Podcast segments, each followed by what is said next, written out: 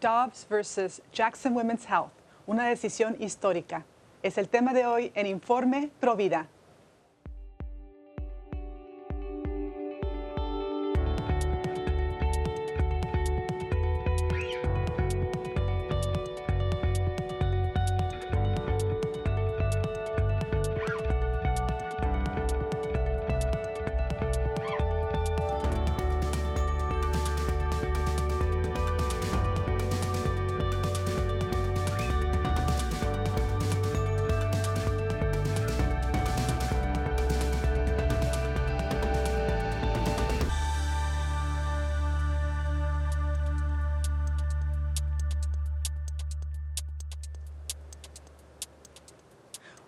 Amigos de WTN, les saluda Astrid Bennett Gutiérrez. Están en su programa Informe Provida. Les traemos este tema tan importante el día de hoy desde los estudios de Orange County en California. Esta es una parte 2 de un tema que comenzamos eh, la, última vez sobre el caso histórico de Dobbs versus Women's Jackson Women's Health de los Estados Unidos, un caso tan importante que puede revertir esa ley trágica, Roe versus Wade y también Doe versus Bolton, que tristemente declaró que el aborto es un derecho constitucional que sabemos que eso no es verdad, es un caso que ha sido decidido sobre mentiras y engaños. Y para aclarar todo esto, eh, tenemos a un invitado muy especial, ustedes lo conocen muy bien, es Omar Aguilar, que él, él, es parte de la diócesis de, de Dallas en Texas, él es activista pro vida, una voz valiente, de hecho te hemos visto en los medios de comunicación recientemente defendiendo la vida, aclarando todo toda la cuestión de este caso porque el pueblo latino es provida. Omar, tú eres un ejemplo vivo de ello. ¿Cómo estás? Bienvenido. Astrid, gracias mil por tus palabras y bueno, te regreso el cumplido, ¿verdad? Creo que también toda la labor que haces es maravillosa y este informe Provida sin duda, sin duda uh, llena ese espacio tan importante de informar a nuestro pueblo y una gran alegría estar contigo hoy.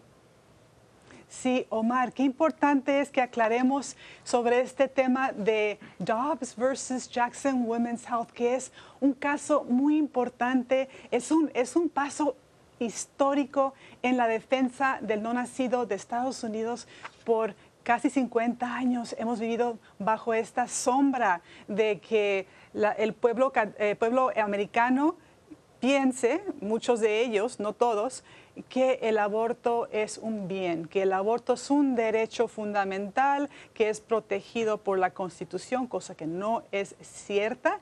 Y ahora tenemos uh, un nuevo caso para la Corte Suprema que si somos victoriosos, que todo pinta que lo seremos, este, primero Dios, um, esta terrible decisión Roe versus Wade y la ley acompañante o caso acompañante Doe versus Bolton van a ser algo de el pasado y podremos, Dios mediante, tener más logros a favor de la vida. En el último episodio tú nos explicaste lo que fue Roe versus Wade. Eh, ¿Nos puedes dar un pequeño resumen y ahora qué está en juego con este nuevo caso? Sí, exactamente. Para los que no tuvieron la oportunidad de verlo, regresen y véanlo. Estuvo muy bueno.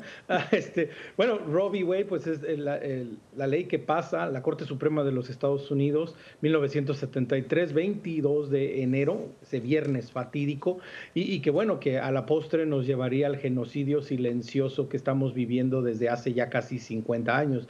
Y bueno, ha habido varios casos a lo largo de la historia que han buscado revertir. El último que, que estuvo de, de alguna manera, pues, uh, cerca o, o, se quiso hacer algo fue en el 92, Casey contra Planned Parenthood, otro caso que, que volvió a llevar el tema del aborto hasta la Corte Suprema y ahora, y ahora estamos con este caso tan particular, Dobbs en contra de este centro de abortos, porque es, es, esta demanda es porque el estado de Mississippi ha pasado una ley que prohíbe los abortos después de las 15 semanas. Por lo general, en v. Wade, cuando se pasó la ley, la verdad, se dio a entender que la viabilidad de un bebé fuera del vientre materno, pues eran entre las 20 y 24 semanas. Ese fue como el límite. Ahora Mississippi ha bajado ese y ha dicho no abortos después de las 15 semanas Este, este centro de abortos ha demandado al Estado diciendo que no, que es anticonstitucional prohibir esto. Y esta es la demanda que ha llegado hasta la Corte Suprema y que pues literalmente estamos a días, estamos a días de que, de que se dé la resolución que puede llevar, esperemos en Dios, a, que se acabe por fin este flagelo del aborto a nivel nacional. Sí, Dios mediante eso será. Y bueno, sabemos que al ser exitosos con Dobbs versus Jackson Women's Health, eso no significa que el aborto será completamente prohibido eh, lo que significa es que los estados individuales van a poder eh, decidir y pasar leyes prohibidas si así lo desean. De hecho, ¿son cuántos? 26 estados que están a, favor de la vida. Y entonces lo que ha pasado con, con Roe versus Wade, al estar bajo esa sombra, estos estados pro vida, como lo es Texas, tu estado de Texas, cuando quieren pasar una ley de límite, por ejemplo, en Texas estuvo esa, esa ley que quería prohibir, que, que prohíbe los abortos después de que se puede detectar un latido de corazón en el bebé, cosa que salva muchas vidas. Este, bueno, se encuentran con el problemón de que está Roe vs. Wade diciendo que es ah, un derecho constitucional abortar y que no se debe prohibir antes de la viabilidad, que el niño pueda sobrevivir afuera del vientre. Entonces, al ser exitosos con Dobbs y al, ser algo del pasado Roe vs. Wade, estados como Texas, Luisiana, Mississippi, que es el, estado que estaba presentando ese caso, van a poder seguir protegiendo al no nacido, van a poder seguir pasando leyes pro vida sin obstáculos que ha presentado Roe vs. Wade. Sé, que suena complejo, pero es, un caso muy importante porque las leyes, hablábamos tú y yo durante el, antes del programa de que las leyes no son algo insignificativo. Las leyes comunican algo, comunican eh, si algo es bueno o malo a, la ciudadanía. O sea, es este, el hecho de que Roe vs. Wade declare que el aborto es algo protegido, que es un derecho constitucional, comunica algo y, tú y yo lo hemos visto en el pueblo latino. Muchos latinos vienen a este país para prosperar y principalmente para, por sus familias, por sus hijos. Y qué terrible cuando vienen acá y empiezan a escuchar la ideología porque es una ideología que de que el aborto es un bien, que es, de hecho, es ser moderno, ¿no? Es, es dejar atrás pensamientos eh, retrógradas y ahora vemos que la libertad se encuentra en poder decidir sobre tu cuerpo, que sabemos que no es tu cuerpo, es el cuerpo de otra personita cuando estés embarazada. Entonces, esa es la raíz de este terrible engaño que hemos visto con el aborto, que tuvo esa, esa terrible consecuencia de eh, Roe versus Wade hace casi 50 años. Este, ¿No es así, ah, Omar? Sí, definitivo, ah, de nuevo, ¿no? La, la, la, falsa promesa del bienestar y del, y del, y del famoso bien común que, la legalización del aborto pretendía presentar, pues se ha caído, se ha desmoronado y se sigue desmoronando día tras día, año tras año, década tras década. Lo que el aborto ha traído y las consecuencias previas que llevaron a la legalización del aborto es una desintegración de la sociedad. Papa Pablo VI lo escribe tan maravillosamente en Humane lo que iba a pasar la liberación sexual, las pastillas anticonceptivas, el aborto, todas estas cosas que iban a llevar a la degradación del matrimonio, a la degradación de la familia, a la, degradación del hombre y de la mujer, a la deconstrucción de la sociedad. Y hoy lo estamos viviendo en Estados Unidos. Es una tristeza que en la ciudad de Nueva York, de familias y de mujeres afroamericanas de 10 mujeres que se embarazan, 7 de ellas tienen un aborto. Vemos como la comunidad afroamericana, el 70% de los niños están creciendo en hogares quebrados, en donde no existe la figura del padre. ¿Y por qué menciono esto? Porque nosotros, la comunidad latina, ahora somos el blanco de la cultura de la muerte, de esta ideología. No podemos olvidar de dónde nace y quiénes fueron los grandes promotores del aborto. Personas como Margaret Sanger, la fundadora de Planned Parenthood. Mucha gente no sabe esto, pero Margaret Sanger no admiraba a los nazis. Los nazis la admiraban a ella. Ella tenía relación, tenía comunicación con el, con el gobierno ah, socialista, nazista de Alemania y llegó a ir, llegó a estar con ellos, llegaron a estar en conferencias y ellos la admiraban a ella. Y esta mujer fue la principal promotora del aborto, esta mujer fue la principal impulsora de las pastillas anticonceptivas. Esta mujer lo escribió, lo dejó en sus escritos y en sus libros, que ella quería eliminar a, los idiotas, a los dementes débiles, a los frágiles. Y ella no se refería a personas enfermas, ella se refería a las minorías y nosotros como pueblo latino estamos dentro de esta minoría. Ahora, que vengan y nos digan años después, es que ven y vive el sueño americano, pero parte del sueño americano es matar a tus hijos, es una incomprensión, es algo terrible, pero tristemente muchas veces se cree que es realmente así es y no. Parte del sueño americano continúa haciendo que vivas y que traigas tus tradiciones, tus culturas, el valor por la familia, por los hijos, por la comunidad, nuestra fe para engrandecer la nación. No significa que dejemos lo bueno para tomar lo malo y ese es el gran reto de hoy en día porque ¿Qué va a pasar cuando esto sea revertido? Pues va a haber muchas personas confundidas, muchas personas enojadas, muchas personas defraudadas que creyeron que realmente el aborto era la solución y se van a dar cuenta que no lo es y muchos de ellos ya se están ya se están dando cuenta. Déjenme decirles que siempre hay ayuda. Hay diferentes organizaciones a lo largo y ancho de los Estados Unidos, grupos, iglesias que se dedican a trabajar, a ayudar a aquel que ha sufrido, que ha pasado por un aborto, ya sea hombre, ya sea mujer. Busquen ayuda, porque Dios no nos quiere juzgar, Dios lo que quiere es que nos arrepentamos y que nos convirtamos. Y nosotros que de alguna manera nos toca estar trabajando en esto, nosotros nunca lo hacemos desde un punto de vista de ofender o de insultar o de señalar, por el contrario, queremos que todo se convierta en algo muy hermoso que sucede cuando uno va a rezar afuera de, un centro de aborto, mucha gente no sabe que también se está rezando por la conversión del doctor, de los enfermeros, del guardia de seguridad, de los que limpian, de todas las personas que ahí laboran, porque acá estamos hablando de que tenemos que cambiar no solo las leyes, pero también nuestra cultura y nuestra sociedad.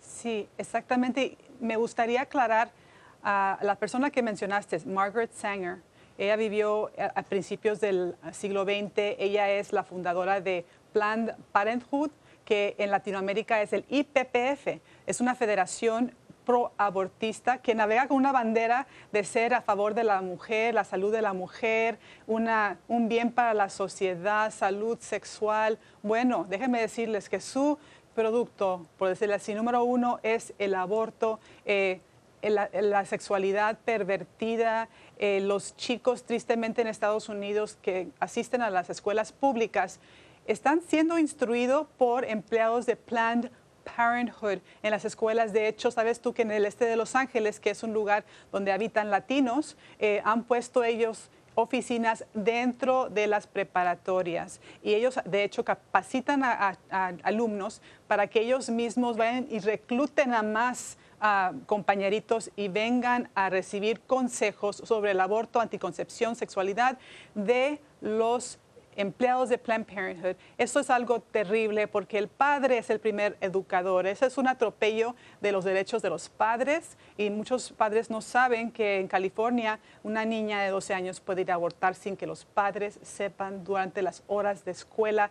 Es terrible lo que está pasando y los padres, en particular los latinos, no tienen idea. Yo me imagino que muy pocos latinos inclusive están enterados de lo que está pasando en la Corte Suprema ahora y eso es por diseño. Quieren que los latinos no seamos ignorantes de lo que está pasando, porque quieren que nos encontremos con el tema cuando ya estemos con el médico que nos diga que tenemos que abortar a nuestro niño, que es la única manera que podemos progresar, que estamos muy jóvenes, que estamos, somos muy pobres, que estamos, somos mayores. Eh, es terrible cuántas historias he escuchado de mujeres latinas que me han dicho que han abortado y no sabían que existía ayuda, no sabían la verdad sobre el aborto, las secuelas que vendrían después eh, y más que nada también que hay un movimiento pro vida, médicos pro vida, que estamos aquí para, para atenderles, atenderles y darles esperanza.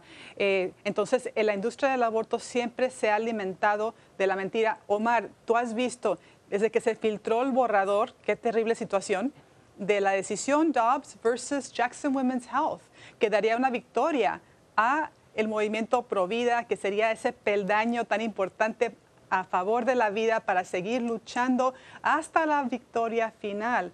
Porque esta no es la victoria final, la victoria final es cuando toda vida en el vientre sea protegida legalmente en cada rincón de este país. Esta es la victoria que estamos buscando, pero eh, el que revocamos Roe versus Wade es muy importante. Tú viste que cuando se filtró a los medios, el movimiento pro aborto este, se desató con una furia que te diste cuenta, estas personas están cegadas eh, y es algo del maligno. De hecho, ¿sabes tú que el Día de las Madres ese domingo eh, fueron activistas pro vida a interrumpir misas? porque casi como que sentían que la religión de ellos estaba siendo insultada, tenían que ir a, hacer una protesta a la iglesia de Jesucristo. Ah, fue realmente dramático ver eso, pero te das cuenta lo que está en juego. Sí, definitivo, porque recordemos que lo que es la cultura de la muerte, la industria del aborto, son, es un sistema opresivo y manipulativo. Es un sistema que oprime y que manipula. Por eso es que, desafortunadamente, los grandes medios de comunicación masivos en los Estados Unidos y en el mundo entero tienen esta postura a favor del aborto. Por eso vemos que cualquier noticia, que cualquier informe pro vida, de que cualquier situación que esté a favor de la vida, pues desafortunadamente solo pocos medios, solo pocas personas se llegan a enterar porque precisamente es un sistema que manipula y que oprime. ¿Y por qué oprime? Porque precisamente, por ejemplo, tenemos a a los miles de inmigrantes de toda Latinoamérica que llegan a Estados Unidos en busca del sueño americano, en busca de un mayor bienestar para, para ellos mismos, para sus hijos y para los que dejan atrás.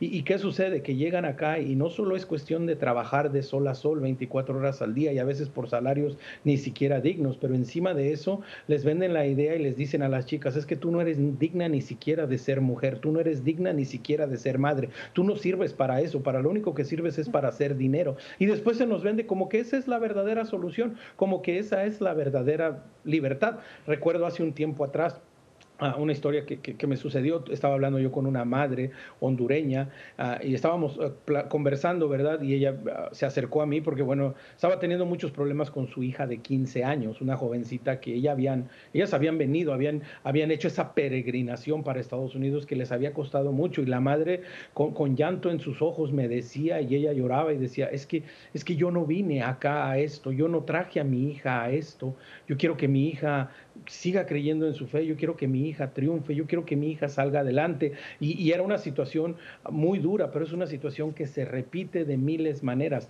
ah, sobre todo con nuestras jóvenes, que, que son engañadas, que son manipuladas a creer que su verdadera libertad significa dejar de ser mujer porque su dignidad no depende de que alguien más la condicione. Dios nos ha dado la dignidad y una mujer es digna porque es hija de Dios y la mujer tiene la capacidad, la capacidad y la posibilidad de ser madre.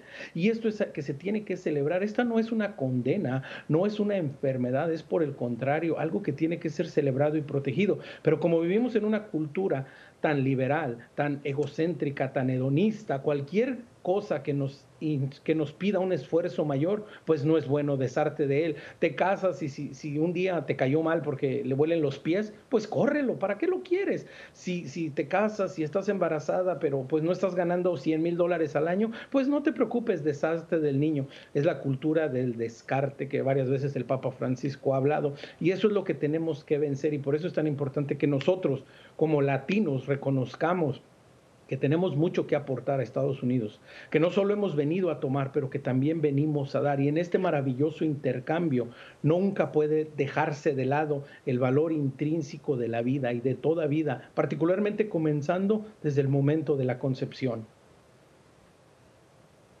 Amén. Desde la concepción hay un ser único, ADN, materia genética única de un ser humano irrepetible, si es hombre o mujer, rasgos físicos, todo está en las primeras células. Es una maravilla, la ciencia ya lo ha comprobado, ya no está esto abierto a debate. Es un hecho de que la vida comienza desde la fertilización, desde la concepción o fertilización. Así que no dejen que les engañen con ese dato, que puede ser inconveniente, bueno, es una verdad inconveniente que implica sacrificios y si eres un cristiano entendemos que el amor implica sacrificios, pero ahí mismo está cómo te puedes realizar como ser humano, eh, amando es como se, es feliz y las mujeres que optan por la vida, Omar, tú lo has visto, los rostros radiantes de las mujeres que después de haber contemplado el aborto por ser engañadas, eh, cuando reciben la información y la ayuda, eh, optan por la vida, después regresan con su bebé, están felices, radiantes, porque están haciendo la voluntad de Dios y han recibido un gran regalo. Un niño es una bendición tú dilo siempre. Por favor, no quiero escuchar que una madre en una iglesia sea humillada porque está embarazada con su cuarto, quinto, sexto, séptimo hijo. Eh, qué terrible que se le humille, que se le critique.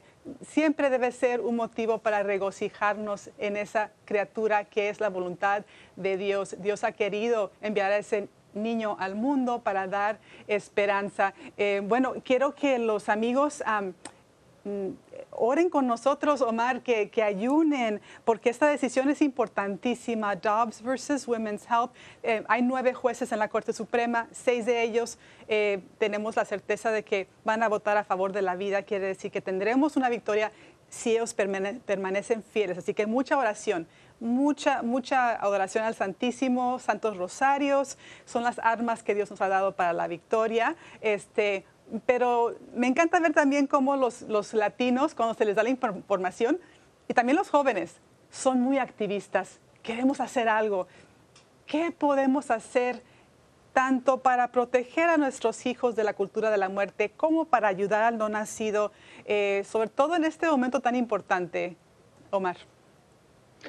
De nuevo, ¿no? Volviendo al punto de que vivimos bajo una mentira, porque hay que decirlo, no nos podemos cansar de decirlo, el aborto es una mentira, no solo es un crimen, es una mentira que se sigue, que se sigue lanzando, propagando, ¿verdad? Entonces, por ejemplo, algo que, que, mucha gente no sabe, en Estados Unidos existen más de 7 mil centros de ayuda para la mujer centros de ayuda que la reciben en ese momento de su embarazo en crisis, que caminan con ella, que le dan esos primeros cuidados, que, que le ayudan, que, que, de una u otra manera están ahí dándole esperanza, como bien lo dices, Astrid, ayudándola a que tome la decisión correcta y que llegue a tener a su bebé en sus manos y se dé cuenta del milagro de la vida. Estos centros de ayuda para la mujer están por todo el país y estos centros de ayuda necesitan ayuda. Tal vez muchos de nosotros decimos, bueno, pues yo no puedo, yo trabajo, yo tengo mi vida, pero de pronto has pensado en donarles, de pronto en colaborarles, en servirles. A lo mejor dices, bueno, no, no, no, no tengo mucho dinero, pero bueno, llévales una caja de pañales, ropa para la mamá. Hay de diferentes maneras cómo nos podemos involucrar en nuestras comunidades de fe yo he tenido la oportunidad de ir, por ejemplo, a iglesias cristianas evangélicas, a diferentes comunidades, porque este es un tema que nos compete a todos, que es para todos. Hay maneras, educándonos y formando e informando, hablando con los jóvenes, hablando con las diferentes personas. Hay diferentes maneras, obviamente la oración, el ayuno, el estar cerca de Dios, el estar pidiéndole. Es decir, todos, todos todos tenemos algo que hacer, ya lo dijo el gran San Juan Pablo II, no importa en qué ministerio estés sirviendo, no importa lo que estés haciendo, todos estamos llamados a defender la vida desde nuestra realidad. Y eso es lo que nos toca hacer, porque Dios mediante, si se da la decisión correcta, la que debe de ser, si se hace por fin justicia, vamos a tener que seguir trabajando. Esto no para acá. Inclusive ahora nos vamos a encontrar con este miles y miles de personas que vivieron bajo la mentira y que se van a dar cuenta que han cometido un error y van a necesitar quien esté ahí por ellos, quien los ayude, quien les brinde esa ayuda, quien los haga sentir que no están solos, que tienen el perdón y la misericordia de Dios y que nosotros, ninguno de nosotros los está para juzgar o para criticar o para señalar. Por el, por el contrario, lo que queremos es que todos que todos reconozcamos, amemos y valoremos la vida y nos acerquemos al perdón y la misericordia de nuestro Señor. Entonces, estamos ante este gran reto, pero lo debemos de ver con esperanza, con ánimo, con decir, oye, pues, ¿qué me toca hacer? Y pedirle a Dios. tengo un, un, sacerdote amigo que siempre para todo él, él dice sabiamente, ponlo en oración vas a hacer algo, ponlo en oración, vas a hacer esto, ponlo en oración, ponlo en oración. Entonces, a lo mejor es el reto ahora para nosotros, pongan en oración qué es lo que Dios les pide en este momento para lo que sigue y para lo que ya está. Amén, Omar. Y me encanta también compartir el versículo de Efesios 5:11.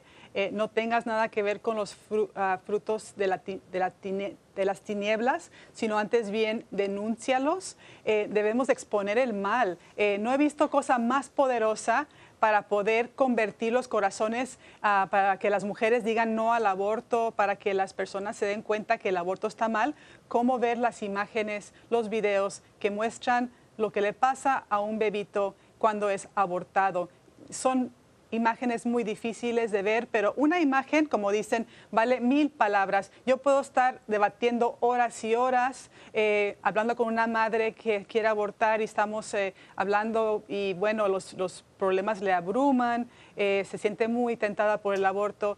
Invitar a alguien a que vea respetuosamente un video del aborto como es dura realidad con Eduardo Verástegui o ver también los videos del ex abortista doctor Anthony Levatino, que explica lo que pasa en un aborto. Esa es una muerte eh, de tortura, lenta, terrible, los niños son desalojados al basurero. Eh, eso es importante. Yo he visto muchos latinos en particular agradecer que vieron eso, inclusive mujeres y hombres que pasaron por un aborto. Dicen, ahora me doy cuenta por qué estoy tan deprimida, tan deprimido, porque eso fue lo que me hicieron y ahora puedo sanar. Así que la verdad libera siempre. Te quiero agradecer tanto tu tiempo el día de hoy, Omar, toda tu aportación. Tendremos que tenerte otra vez en el programa porque tú tienes un libro hermosísimo que se llama eh, Latinos Católicos en Estados Unidos, que tiene mucha información sobre lo que tú acabas de decir, sobre la importancia que son eh, todo lo que podemos aportar a este, a este país, nuestros valores. Así que vamos a